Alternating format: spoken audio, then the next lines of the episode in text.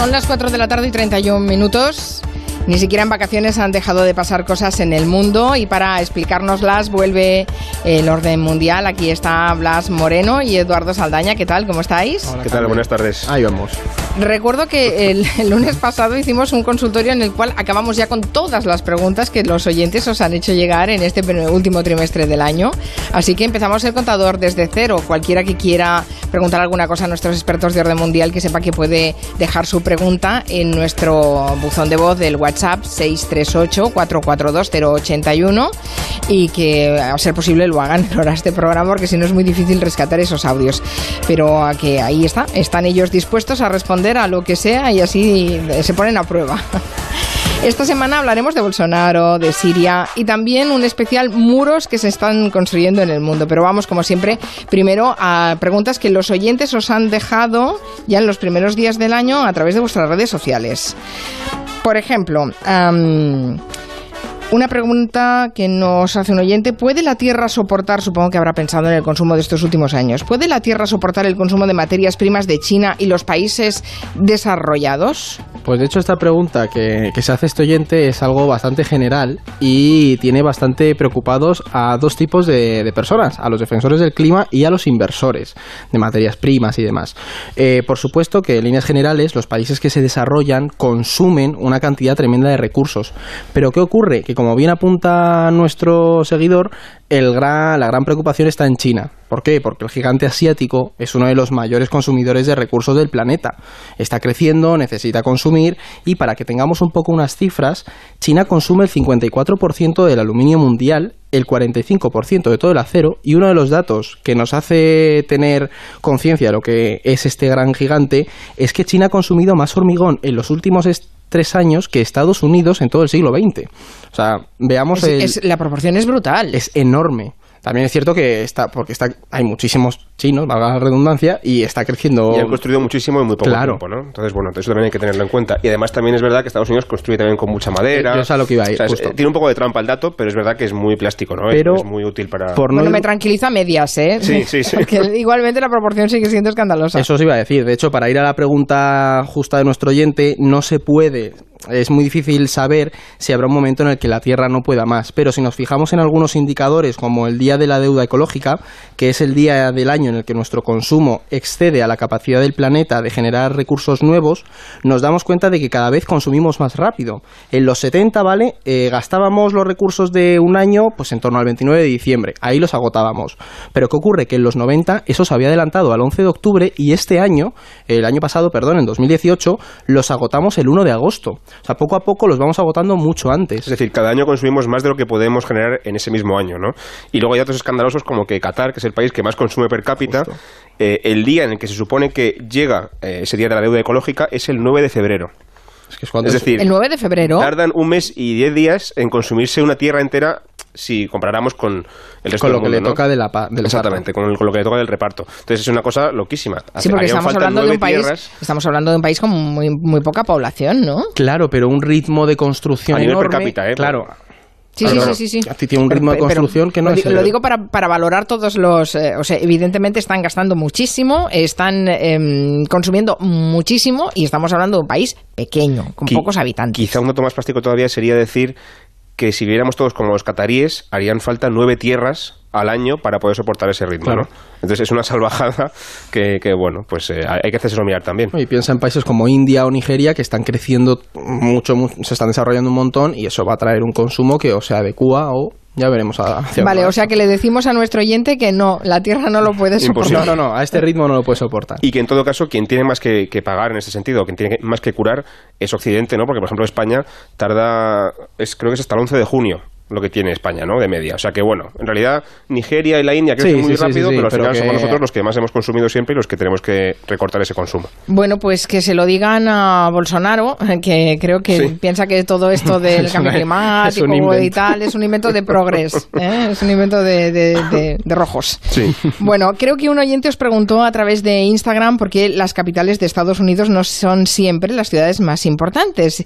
Y la verdad es que es- tiene razón, es que, es que es verdad. Eh, las capitales más importantes no son las capitales de los estados, pero también pasa en algunas provincias españolas.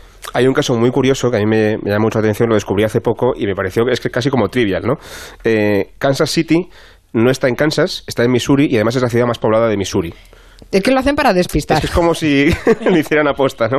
Eh, pero bueno, la, la respuesta eh, en realidad tiene Claro, que ver Nueva con- York no pertenece al estado de Nueva York. ¿Nueva York no pertenece al estado de Nueva York? Es Búfalo, O ¿no? no, es la capital de- del estado de Nueva York, ¿no? Es Exacto, exacto. Exactamente. Entonces, es un caso de los, de los muchos que hay en los que, eh, por una razón o por otra, ahora explico por qué, la capital eh, no es la ciudad más importante del estado y viceversa, ¿no? La primera razón tiene mucho que ver con que estas ciudades se fundaron hace mucho tiempo, los estados no han vuelto a cambiar y en su momento a lo mejor sí que eran importantes o se fundaron en ese lugar por el sitio que fue, por el- la razón que fuera, por ejemplo, que pasaba por ahí un río, ¿no? Porque la localización era interesante y que ahora ya pues hay, otras ciudades que han adelantado a la ciudad capital y que ya no ya no son eh, tan importantes es el caso por ejemplo de California que tienes Los Ángeles tienes San Francisco y en realidad la capital es Sacramento que es una ciudad que muy poca gente conoce ¿no? Eh, y luego también está el caso que tú decías de Nueva York que en realidad eh, se hizo así se escogió Albany en vez de Nueva York porque por una cuestión política se escogió una ciudad que estuviera muy en el centro del estado para facilitar que todos los eh, pobladores del Estado pudieran acudir fácilmente a la capital por temas de votaciones y tal, que esta gente es muy cuadriculada, ¿no? Recordemos, por ejemplo, que votan siempre los martes de noviembre, o sea que es Sí, una cosa sí. muy cuadriculada, muy Pero histórica. es por algo no- de las lunas de los, sí, de los, de los indios, ¿eh? Sí, yo me sonaba que fuera por el tema de las colec de la Las cosechas. Sí, las cosechas que se Lo- acababan Lo en esa cierto es que tienen una regla para lo que sea y ya la mantienen desde hace tres siglos y no la cambian. investigadlo, pero yo pensaba que era una cuestión de lunas, eh, no sé. Lo, lo- lo podemos investigar para creencias otro indígenas. Sí, sí, sí. Vale, venga. Mi pregunta sería, pregunta de oyente. Vale, ¿no? la cogemos. Vale, está bien. O sea que, que nada, que no nos parezca tan raro esto de que las eh, capitales de provincia no Es sean que aquí las- también pasa, en realidad. No, es bastante Bueno, pero frecuente. es raro lo de Tallahassee es la capital de Florida, ¿sabes? Yo me quedé un poquito Sí, desconcertado ese día. Dije, tal, pero en ¿esto es- es? ¿No era Tampa? No, es Tallahassee. Ah, ni juraría, espérate, a ver. Estamos quedando todos como que Sí, sí, nos sí. faltan... A ver, yo estoy aquí tirando Parecemos pisto. escolares norteamericanos que no saben de geografía. Quizá los oyentes nos pueden echar un cable por ahí. con- Bueno, con hay- en, en aquí pasa porque la capital de Euskadi, o al menos eh, se consideraría como tal, Vitoria, y sin embargo Claro, la ciudad más claro, por importante es Bilbao. Es Tallahassee, es Tallahassee, sí. Tallahassee. Co- Confirmo. Vale, vale, pues eh, de Tampa no sé de dónde me ha salido, pero es Florida también. Mm, en fin, bueno, em, otra pregunta. En los últimos días han- se ha vuelto a escuchar de Siria, a cuenta del anuncio de Trump de sacar sus tropas del país y el movimiento de tropas turcas cerca de la frontera preparando un ataque contra los kurdos. Pero también es cierto que pase lo que pase, nadie duda ya de que eh, Assad va a seguir gobernando el país. Y hay un oyente que nos pregunta, ¿es posible que eh, en la paz en Siria traiga también una democratización del país? Si nos preguntas qué es lo que, o, me preguntas a mí qué es lo que me gustaría, pues te diría lógicamente que sí, ¿no? Pero honestamente yo creo que eh, es muy difícil incluso yo diría que imposible. Eh, para poner un poco de contexto, Siria ya antes de la guerra era un país autoritario, ¿no? Y, es curioso porque se decía, se dice que oficialmente es una república, pero durante 30 años gobernó el padre de Al-Assad, Hafez al-Assad, que llegó al poder después de, de- de tomar el poder con un golpe de Estado, y cuando este señor murió después de 30 años de gobierno, eh, el poder lo asumió su hijo en una república. Entonces es un poco extraño, ¿no? Es verdad que sí que se hacían votaciones, pero la típica votación un poco de pantomima que, también se hace en otros países no democráticos para legitimar el gobierno y tal, pero que realmente no es libre, ¿no? Yo entiendo la pregunta un poco del oyente, al final lo que ocurre es que Assad, como tú decías, eh, realmente, a pesar de que todavía hay cosas por ahí en Siria flotando con otras potencias y tal, a nivel de guerra civil eh, él ha ganado la guerra claramente y la oposición que queda, pues antes o después se quedará eh, aplastada y tal. No parece que haya ningún aliciente para que Assad comparta el poder con nadie o mucho menos se arriesga a perderlo en las elecciones democráticas. Pero es que además tampoco eh, hay ningún aliciente por parte de sus aliados, que son Rusia e Irán, que tampoco son países muy democráticos, para forzar a Assad a que se exponga a eso, ¿no? Quizá lo único que podría pasar es que eh, quien realmente es un pa- son países democráticos podrían forzar eso, que es Occidente, Estados Unidos, Europa tal, forzar esa situación, pero la verdad es que como tampoco tiene mucha influencia en el país, no parece razonable pensar que eso se pueda llegar a, a- a- presionar ¿no? o a implementar. Entonces yo creo sinceramente que, que es muy complicado, que este señor ganará la guerra, intentará hacer algún gesto conciliador para poder reunificar el país, pero democracia no. Al menos que llegue la paz, ¿no? Al menos que... eh, Van, van ya ocho años casi, entonces Sí. bueno, yo creo que ya se acerca, pero aún faltan muchas cosas que, que arreglar y además de, todo- de todos modos, Siria siempre va a seguir siendo un país central en la geografía del Oriente Próximo y por lo tanto el lugar en el que colindan, digamos, en el que coinciden un montón de intereses de potencias, Turquía, Rusia, Arabia Saudí, Claro. Irán, Estados Unidos, que al final siempre va a haber ahí eh, follón, ¿no? Siempre va a haber intereses eh, en juego. O sea que bueno, yo no creo que haya una paz duradera. Eh, muy pronto. Está bien que se haga la distinción en que el hecho de que haya países que tengan elecciones convocadas y que los ciudadanos voten no significa estrictamente que sean países democráticos. Eh, que el, hecho de, ejercer el voto no, no, se traduce en un ejercicio democrático del poder, ¿no? Es el gran debate que hay en muchos sitios, que votar no, representa democracia. Democracias perfectas no hay ninguna, pero desde luego, y desde luego hay muchos grados, pero votar por votar no significa que sea una democracia, y es lo que pasaba en Siria y también en otros muchos más países. Mira, que se lo cuenten en Sudán, que también han estado votando y ya ves para qué. Con Franco se votaba, ¿no? Se votaba, Mi abuelo siempre me ha dicho eso, con Franco votábamos. Es una de las épocas que más referéndums se, se plebiscitarios, evidentemente, se organizaron en España. Dice Ana, yo me lío con el estado de Washington, que es donde está Seattle, y la ciudad de Washington, que está en la otra costa, en el estado de Illinois. También. Es, es como, como, como si un mono hubiera tirado un puzzle del, del, mapa de Estados Unidos y hubieran caído las piezas como hubieran caído. Y se han cruzado todas. Es verdad, a veces te haces muchísimo lío, como para encima que los tenemos lejos como para conocer bien bien la geografía norteamericana. Y que es enorme, por cierto. Y que nos, dice mucho de la historia, porque se fue creando pues, por colonos que se asentaban en un sitio y al final pues era la capital en ese momento, pero luego no era la más óptima. Claro. bueno, y nombres repetidos con ciudades ah, europeas que también te lías un montón. Eso para otro programa. ¿Cuántos, ¿Cuántos Madrids hay en Estados Unidos? ¿no? Que hay un montón. Sí, muchos y Barcelonas. Dice Jordi, en Australia la capital es Canberra y no Sydney. Claro. En Melbourne o Perth. O en Brasil la capital es Brasilia y no Río. exacto. O Sao Paulo, ¿no? Eh, lo que pasa que en el caso de Brasil es que Brasilia es una ciudad eh, artificial, creada artificialmente. A veces es verdad que también interesa porque las ciudades son tan grandes que conviene llevar la capital a otro sitio para un poco desahogar eh, la ciudad grande, ¿no? Eso, por ejemplo, ha pasado en Indonesia, que Yakarta Creo que no sé si ha dejado de ser la capital ya o va a dejar de serlo pronto porque es tan grande que no conviene. Y luego tienes casos como el de Myanmar, en el que movieron la capital porque se lo dijeron los, los astrónomos al, al régimen de, ¿Ah, Myanmar. ¿sí? bueno, Myanmar es un, país un poco raro. Es un caso político muy curioso. Movieron toda la capital a mitad de la selva porque, porque un gurú les nueva dijo de repente que, era, que, estaba mejor alineada con los astros. O sea, una cosa un poco friki. Sí, sí, mal y pronto. en Kazajstán también se cambió la capital, ah, que era Almaty, y se creó una nueva capital al estilo Brasil que es Astana, eh, que está al norte en un sitio que el origen era una parada de una parada nómada, nómada en pleno Siberia, ¿no? Y ahí hicieron Astana, que es una ciudad con rascacielos impresionante, que parece mentira que haya salido ahí de la nada. Bueno, vamos a hablar de murallas. Para hacer esta muralla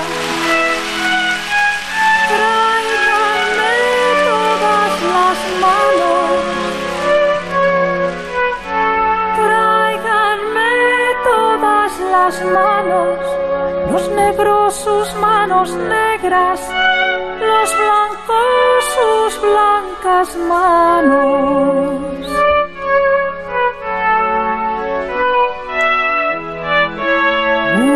Una muralla que vaya desde la playa hasta el monte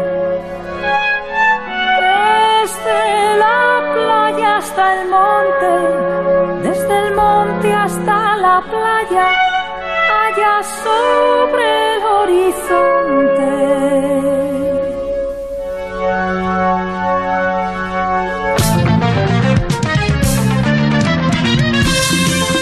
Murallas, ese era uno de los conceptos del año, sin lugar a dudas. Eh, no solo porque se cumplen 30 años de la desaparición del muro de Berlín este año, en 2019, sino porque está ahí Trump con su muro que sigue insistiendo en ello, ¿no?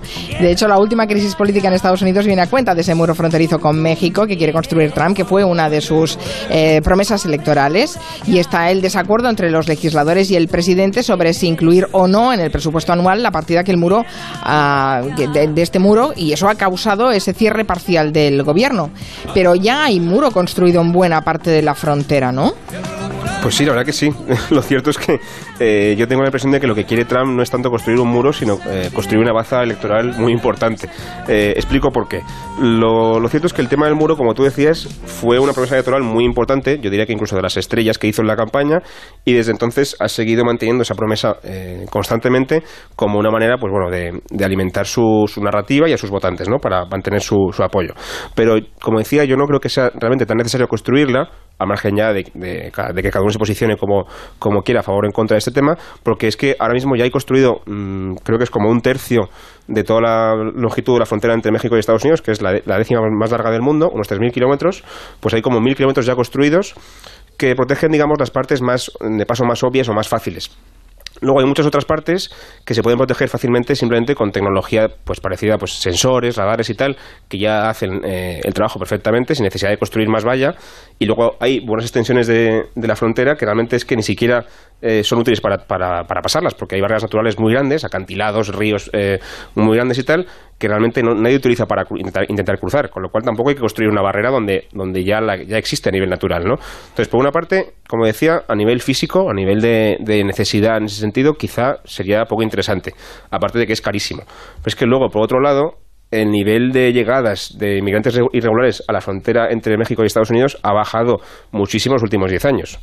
O sea que realmente, tanto por la necesidad a nivel de llegadas de inmigrantes como también porque realmente sea necesario construirla o no, pues creo que en ninguno de los casos es realmente necesario, ¿no? Lo que sí que creo que quiere hacer Trump es eso, es utilizar esto como una baza electoral, por una parte, para sus votantes y también por, por, otra, por otra parte como baza para eh, arrojadiza para echársela a los eh, adversarios políticos, a los demócratas, de aquí a las elecciones de 2020, que recordemos que ya en realidad ya ha empezado la campaña, porque quedan dos años, pero bueno, desde el momento en que pasan las midterms ya empiezan a hacer campaña con eso, ¿no? Así que bueno, es más bien tacticismo electoral que, realmente un sentido práctico. Lo que demuestra que no solo en Europa, sino también en Estados Unidos, la migración será uno de los eh, principales elementos en la campaña electoral porque es, es, para frenar la inmigración de lo que se está hablando, ¿no? Y por eso esa necesidad de, del muro que él ha vendido como una necesidad norteamericana cuando parece claro que no, que no lo es. Quizá ese muro en la frontera con México sea el más famoso porque se está hablando mucho desde que Trump ha llegado a la presidencia de los Estados Unidos, pero desde luego no es el único muro fronterizo que hay o que se está construyendo en el muro. Estamos llenos de muros, por Dios. Hasta aquí en España tenemos la valla en Ceuta y Melilla. Sí, sí, además es que aquí la respuesta es muy clara. Si alguien nos pregunta que si hay más muros en el mundo ahora que antes, es un claro sí. Sí, para que tengamos un poco cifras, a finales de los años 40 eh, había como siete muros grandes y fronterizos en el mundo y actualmente hay 77. Hemos estado mirando datos y la longitud de estos 77 muros es eh, de más de 20.000 kilómetros. Que esto es como si fuéramos a, de Madrid a Tokio, ida y vuelta pues estaríamos recorriendo. Hablamos esos, de, de, fronteras modernas, ¿eh? Claro, no, claro. A la, a la, muralla de Lugo. O sea, no, no, no, no. Muros construidos en el siglo, siglo XX, siglo XXI. Entonces, ¿qué ocurre?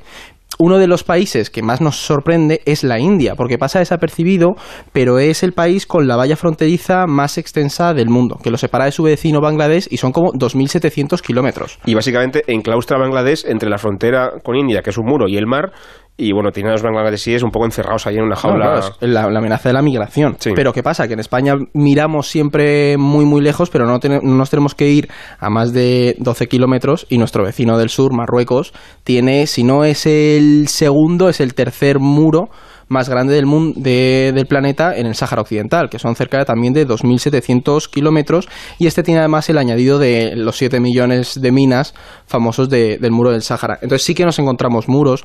Otro muy representativo, que Blas y yo tuvimos la suerte de verlo, es el de Chipre, que ese muro tiene una representatividad que al final es lo que todos tienen, que es ese nacionalismo detrás del Porque imponer un muro. Es una, es una, isla que está partida en dos y es un conflicto congelado que se habla muy poco, se conoce Entre muy poco. Grecia y Turquía. Claro. Pero, pero realmente la, la, isla está partida como si fuera Berlín en los años de la Guerra Fría, ¿no? Está partida en dos completamente. Y, y tú vas allí y ves que al final son primos hermanos, pero el muro los divide.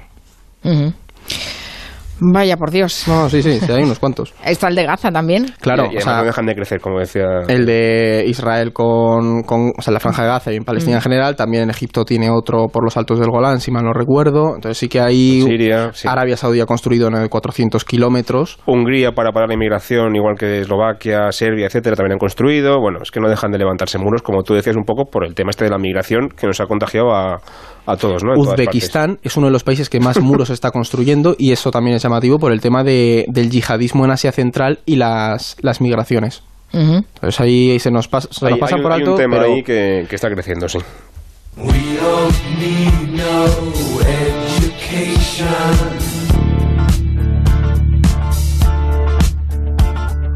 We don't need no Esto de los muros siempre ha sido muy socorrido, ¿eh? Ya desde las murallas de Adriano, que está muy, muy socorrido el tema.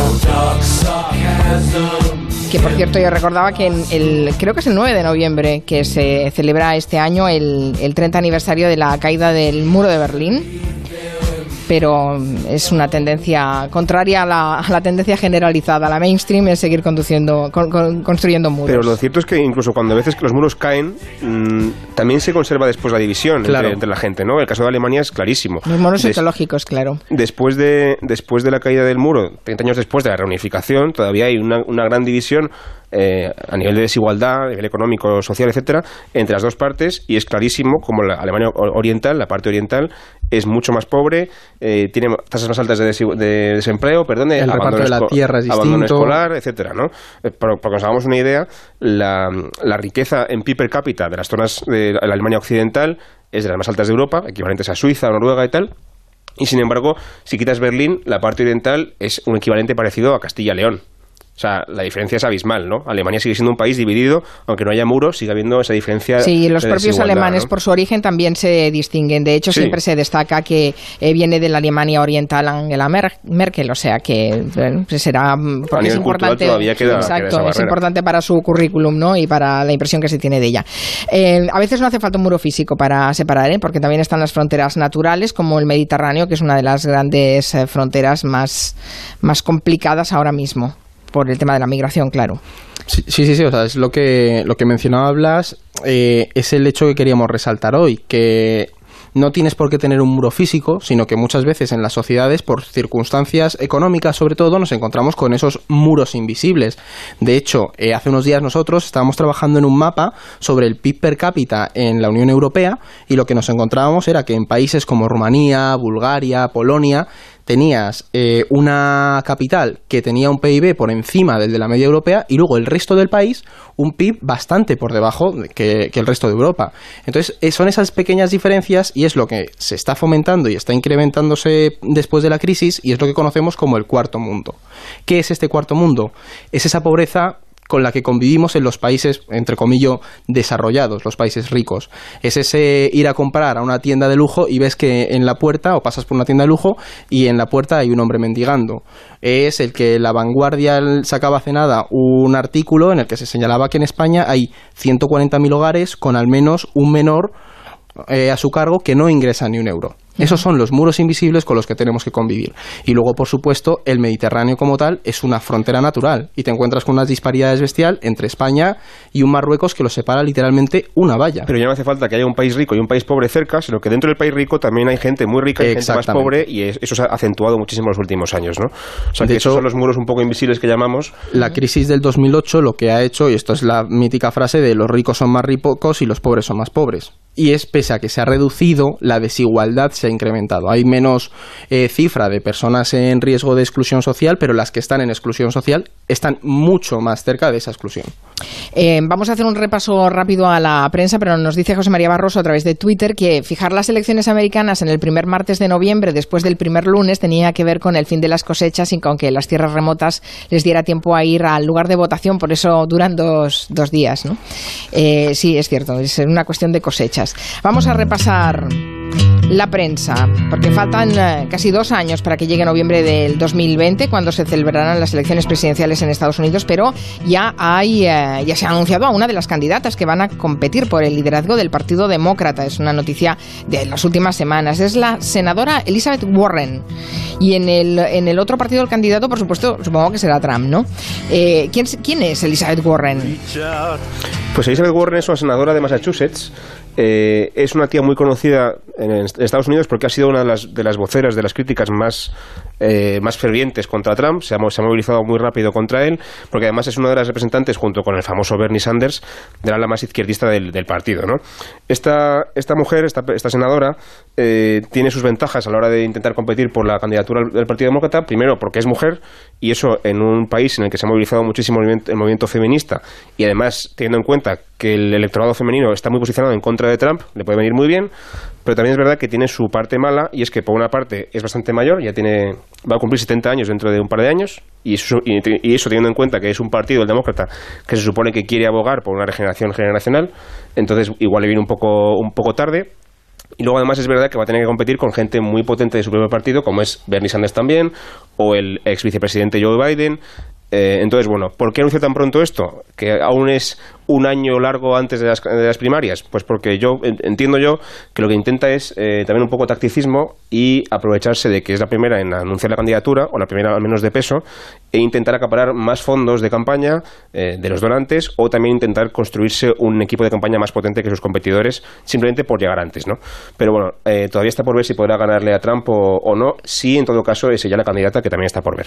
Ujú. Ah, hablemos de Xi Jinping el, eh, Jinping, el presidente de China, que ha decidido empezar fuerte este 2019, ha advertido a Taiwán de que la unificación con la China continental es un objetivo clave para su gobierno y que además la fuerza es una opción a valorar para conseguirlo. No sé qué hay detrás de esta advertencia. Bueno, para entender esto hay que poner un poquito de contexto histórico y es que China y Taiwán en realidad son el mismo país a nivel cultural. Lo único que pasó es que eh, durante la guerra civil que, tu- que tuvieron en China en los años 40, el bando comunista ganó la guerra y el otro bando tuvo que huir rápidamente a la isla de Formosa, a, a Taiwán, para refugiarse allí y después la China comunista nunca ha conseguido reconquistarlo, ¿no? Digamos. Eh, ¿Qué ocurre ahora mismo? Bueno, pues que a medida que China gana fuerza en el mundo, por supuesto Taiwán, que es como su, su hermano gemelo, va perdiéndola, ¿no?